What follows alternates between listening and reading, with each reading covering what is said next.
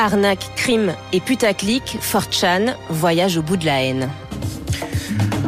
En octobre 2003, Christopher Poole est jeune et il aime les mangas et Internet. Sa passion pour les animés l'amène à s'intéresser au Yotsuba Channel, des forums japonais où on communique en images et où on trouve tout un tas de ressources iconographiques de la culture otaku, un mot qui en japonais désigne ceux qui passent leur temps en intérieur, en gros la définition qu'on se fait d'un geek ou d'un no-life en début des années 2000. Christopher a seulement 15 ans. Il s'inspire donc d'un de ces forums japonais pour coder, 4chan, et le principe est conforme à l'idée originelle de la culture Internet. Tout est anonyme on ne s'inscrit pas en donnant son identité, on va dessus et on poste des trucs. L'idée est que l'on doit être uniquement jugé sur son contenu et rien d'autre. Tout le monde est sur un pied d'égalité et libre de poster absolument ce qu'il veut car 4chan n'a pas de modérateur.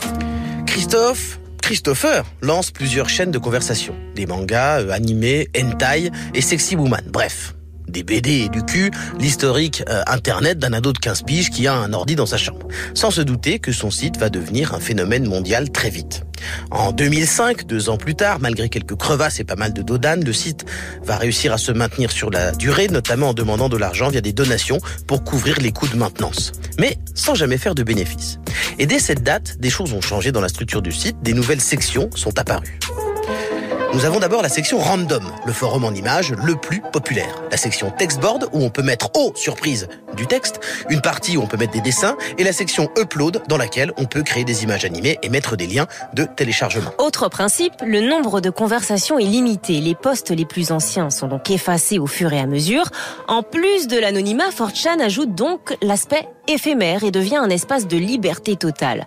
Avec au tout départ des créations mignonnes, les mêmes, comme ceux à base de chats, les lolcats, viennent de là-bas.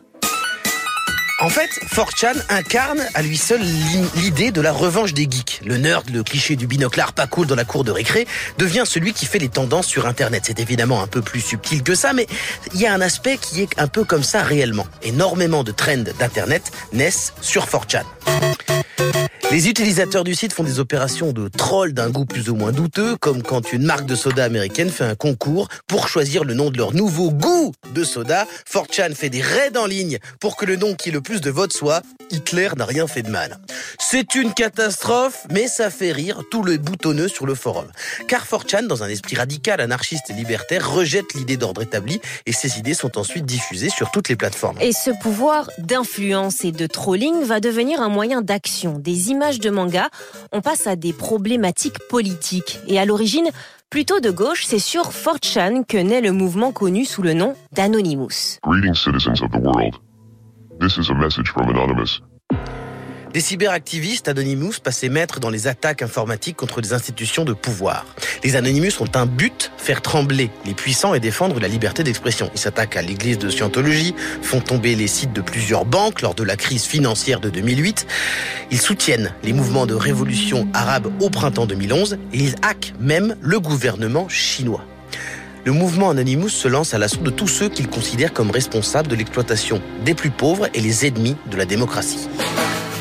Pourtant, cet aspect Robin des Bois qui défend les oubliés va aussi côtoyer ce qui se fait de pire. 4chan est un site où toutes les colères s'expriment sans aucun filtre puisque tout est anonyme. Un refuge pour les idées racistes, conspirationnistes et anti-féministes hardcore. Une bascule qui s'effectue notamment à partir de 2014 avec ce qu'on appelle le Gamergate. Tout commence quand Zoe Quinn, une créatrice de jeux vidéo, est accusée d'infidélité par son ancien petit ami qui décide de publier des centaines de messages, des captures d'écran de ses mails pour se venger.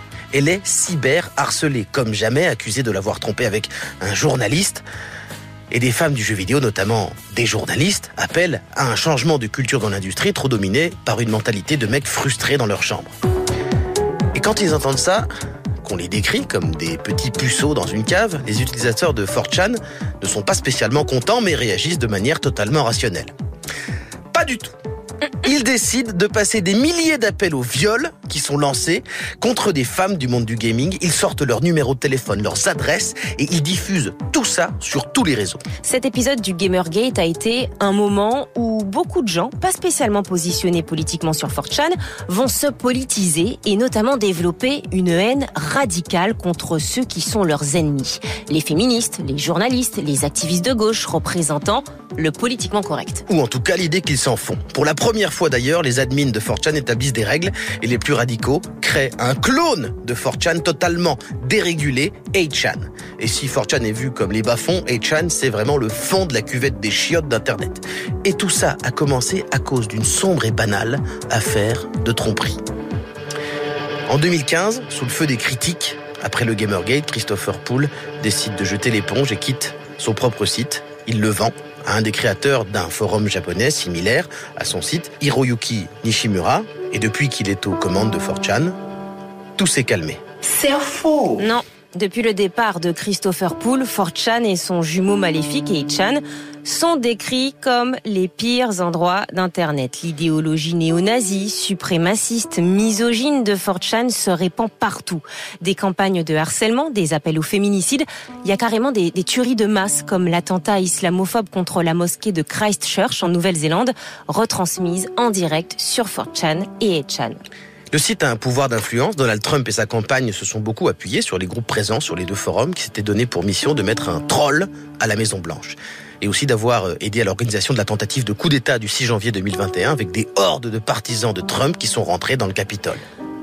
Si on regarde de près, la plupart des sujets qui divisent les sociétés occidentales, la nouvelle poussée des droites extrêmes, les théories complotistes, ont été cultivés notamment sur 4chan pour ensuite se déverser ailleurs, ce qui en fait une sorte de maison mère de la haine.